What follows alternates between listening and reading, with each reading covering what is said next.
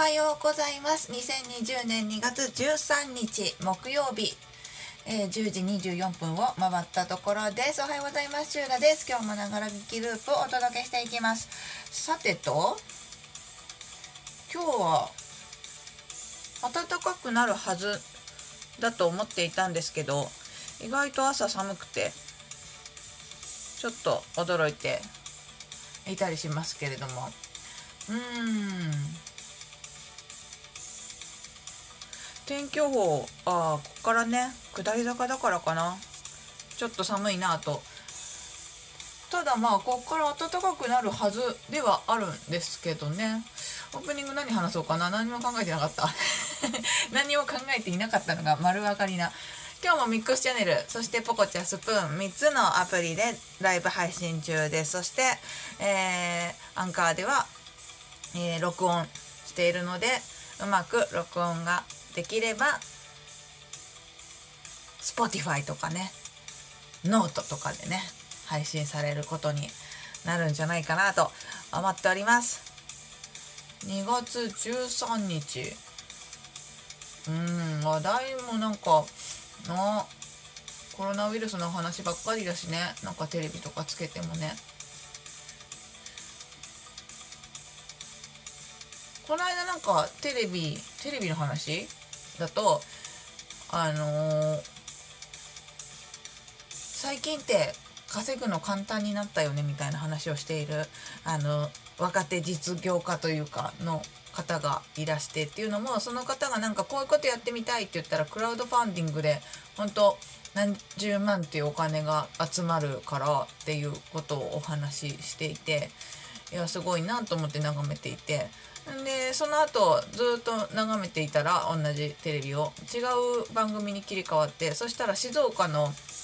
おでん屋さんは行ったことあると思ってそのおでん屋さんのあのお話でなんか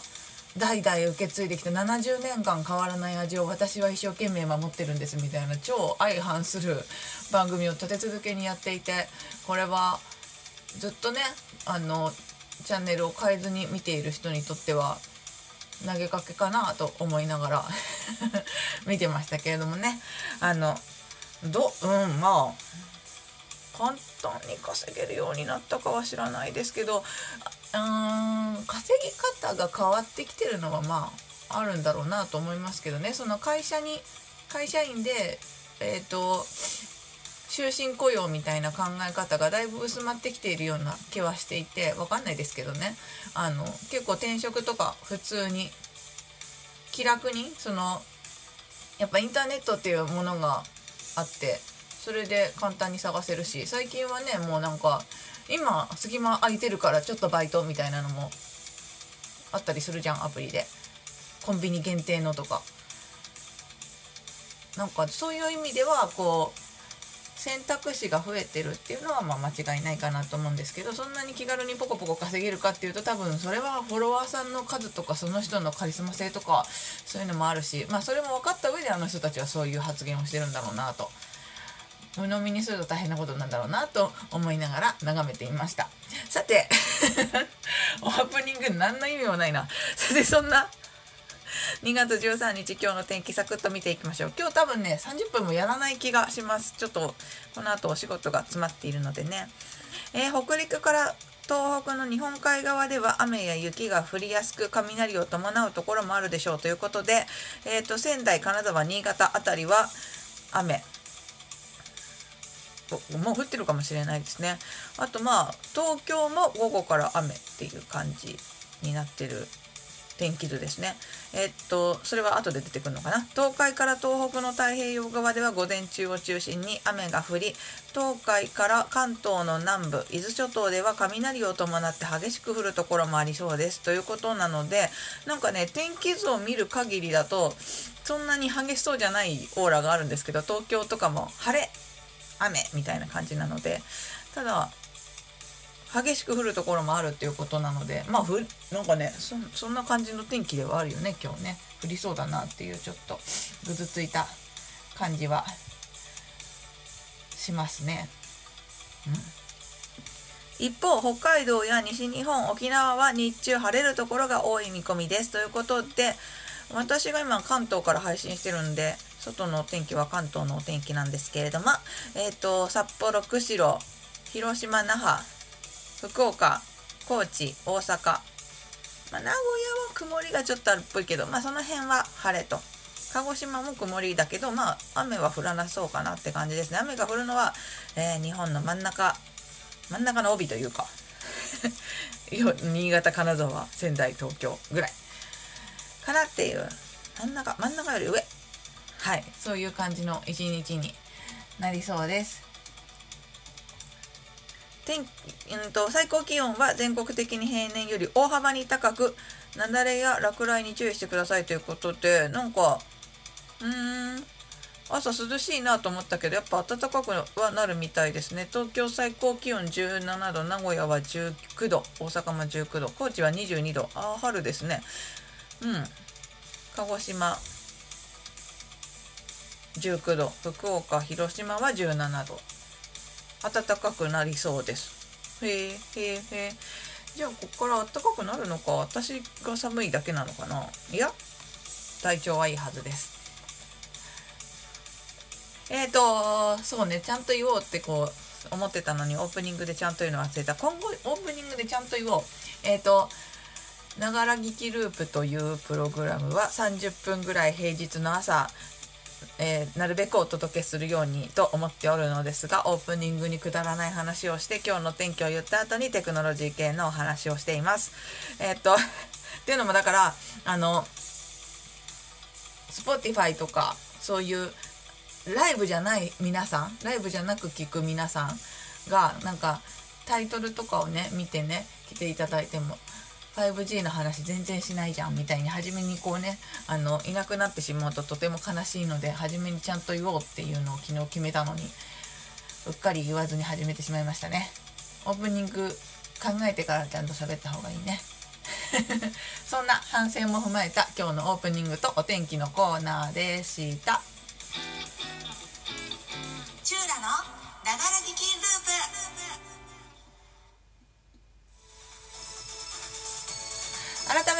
はようございます。チューラのながら聞きループ。2月13日木曜日。時刻は10時31分を回ったところです。なんだろうこのテンションの高さ。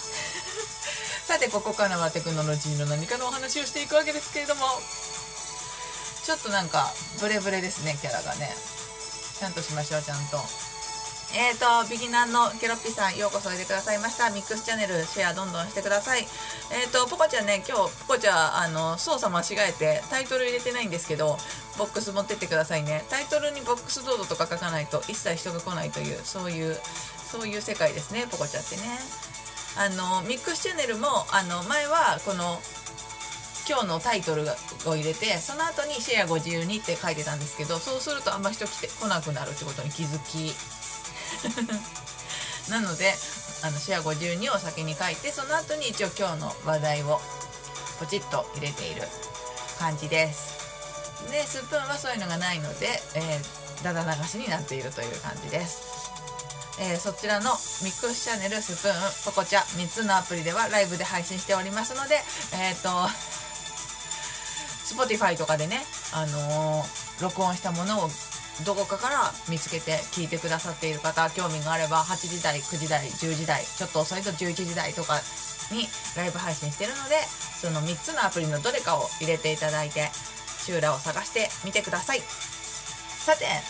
今日取り上げるのは 5G のお話。2週間ぶりぐらいですね 5G 取り上げるの。というのもなんか2週間ぐらい前に取り上げてたのは 5G って何よみたいな。そもそも何よみたいな。3GPP っていうところが規定してるんだよみたいなね、まあ、ところがっていうかあれはだからプロジェクトというかいろんな会社が加盟してるものででそこがあの 5G っていうのはどういうものなのか仕様を決めたり、えーと、どんな世界にどういうことを実現したいのかとかそういうのをガイドラインとして出しているということなどなど。でその詳細などをお話しましたが今日はちょっとまたね違う視点のお話。あ韓国の方が来てくれた。アニュハセヨ 韓国語そのぐらいしかわかんないわ。えっ、ー、と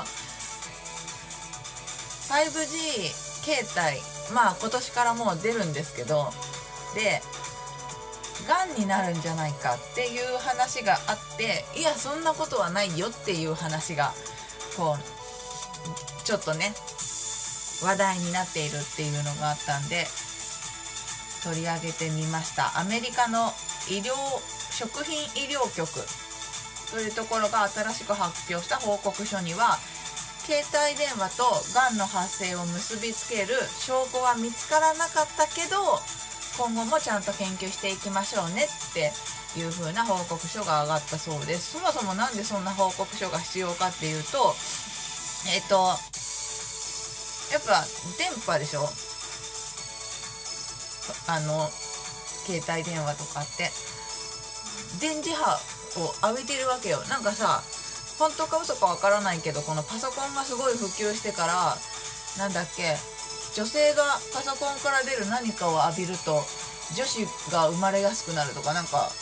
そういう不思議なお話があったりしてそれが本当なのか嘘なのかっていうのはちょっと私も今わからないんですけどまあちょいちょいそういう話題は上がるんですよね。でうんとその携帯電話から出る電磁波が 4G 今のこの時代よりも 5G の方がはるかに高い周波数を利用するっていうのはその2週間ぐらい前のお話でも取り上げたんですけどそれが人体に影響があるのではないかっていうのをカリフォルニア州とか EU とかの EU とかで抗議活動があるんですって。やめろってことなのかな。ざっくり言っちゃうと。でもうだからそれを経て大丈夫ですよっていうのを証明しないとやっぱ怖いっていう思ってる人たちがいたら嫌だなっていうところでそれをこう研究して検証してまあ大丈夫っていう結論になったよっていう。そういうお話なんですけどそれがだから人で実験してるわけじゃなくて動物で実験をしたので、まあ、問題点としてはやっぱ動物を常に人間と同じ環境で携帯電話を使わせることはできないじゃないですか。できないんだって。だからまあ差はあるよね。そもそも動物と人体っていうのも差はあるし。だからその通常人が携帯電話を使用している時よりもさらに高い電磁波をネズミの全身に照射をしたりとかそういう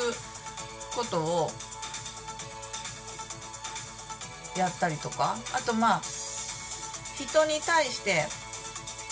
の調査っていうのもやったらしいけどそれはなんか家族なんかアンケートってやったっていうところでちょっと信憑性としては薄いんじゃないっていうところとしてはあるんだけれどでもなんか一応ねあの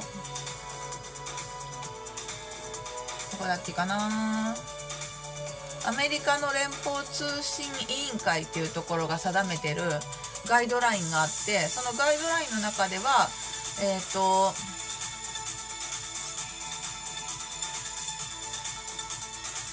30kHz から 100GHz の中であれば人間が電磁波にさらされても安全であるっていう風に定めてるんだってガイドラインでは。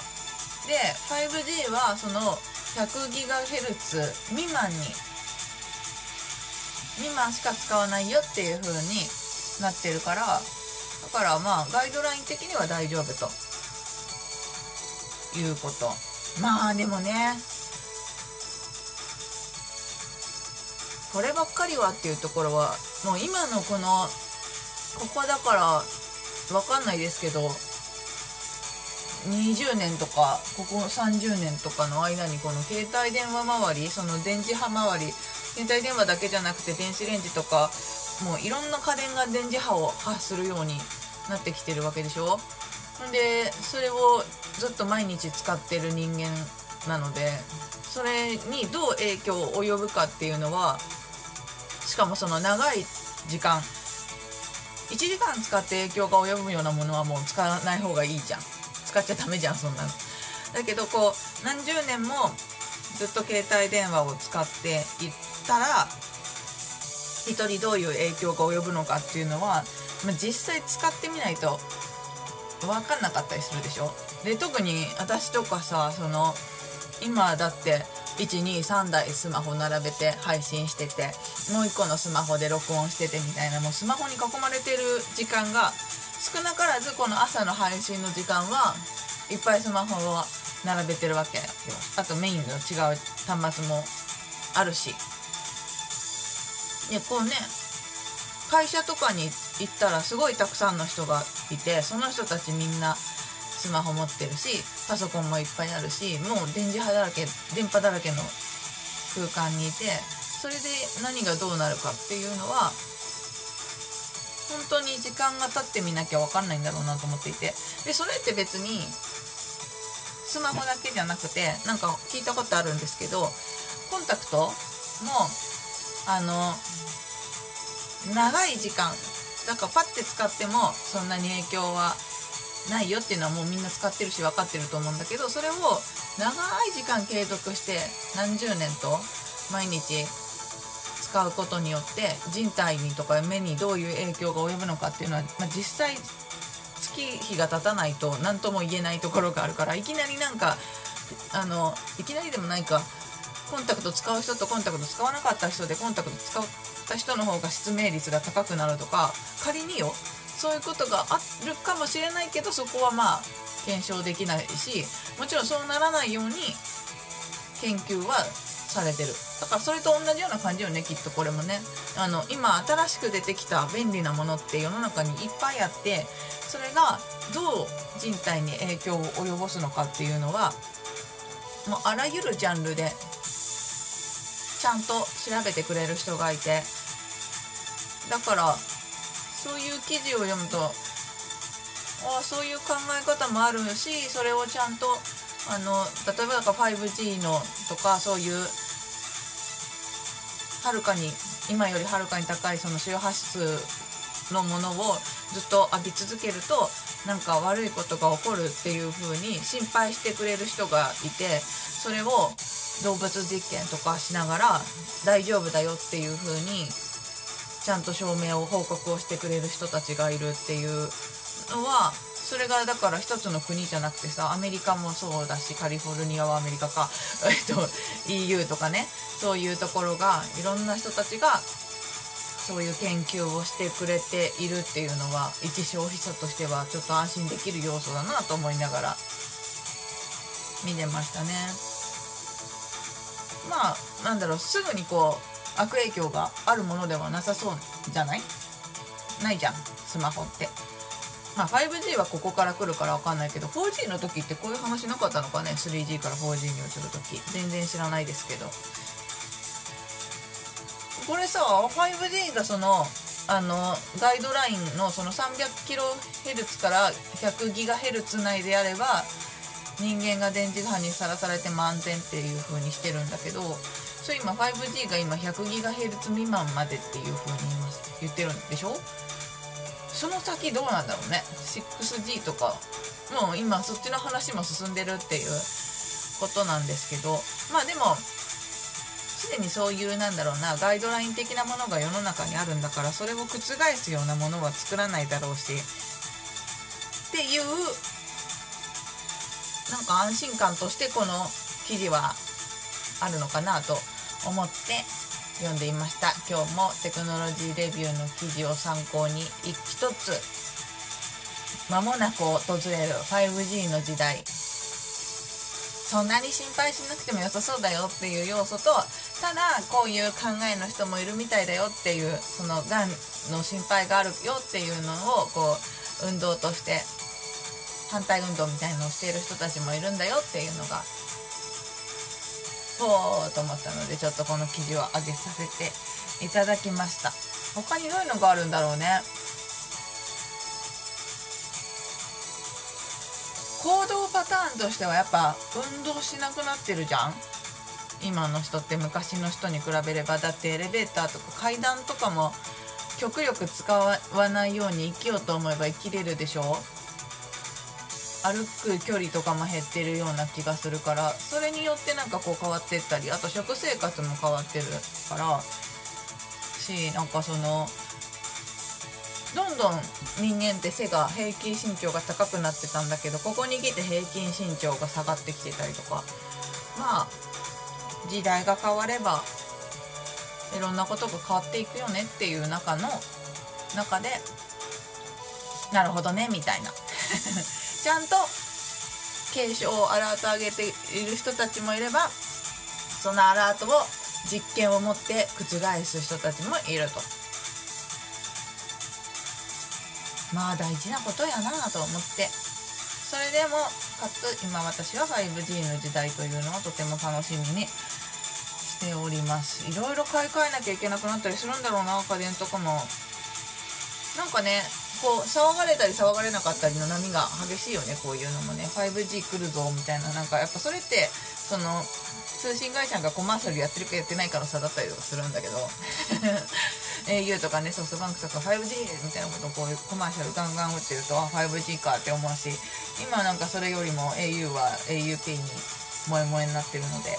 いろんな意味で。なんでそうするとあんまこうそっちの話題が入ってこなくなって。どうなってんのかなって思ったりなんかしますけどね。はい今日は 5G の話を久しぶりに取り上げてみました。以上テクノロジーのコーナーでした。チューラのながら聞きループ。音楽はフリー BGM サイトドーバーシンドローム。映像制作なら何でもできます。株式会社 VSQ のフリー音源。さらにサウンドクラウドからクリエイティブコモンズの表示のある音源を利用させていただいています。お届けしてきましたチューラのながら聞きループ。2020年2月13日木曜日バージョン。時刻は10時46分を回ったところで配信始めてから今23分ぐらいが経過しております